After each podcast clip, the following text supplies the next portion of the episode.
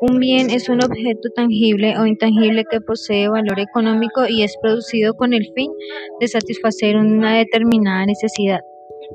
La diferencia entre tangibles e intangibles es que tangibles son los bienes que ocupan un espacio y tienen un valor adecuado con sus especificaciones físicas y técnicas. Es todo aquello que es material, que se puede sentir con el tacto o se puede ver.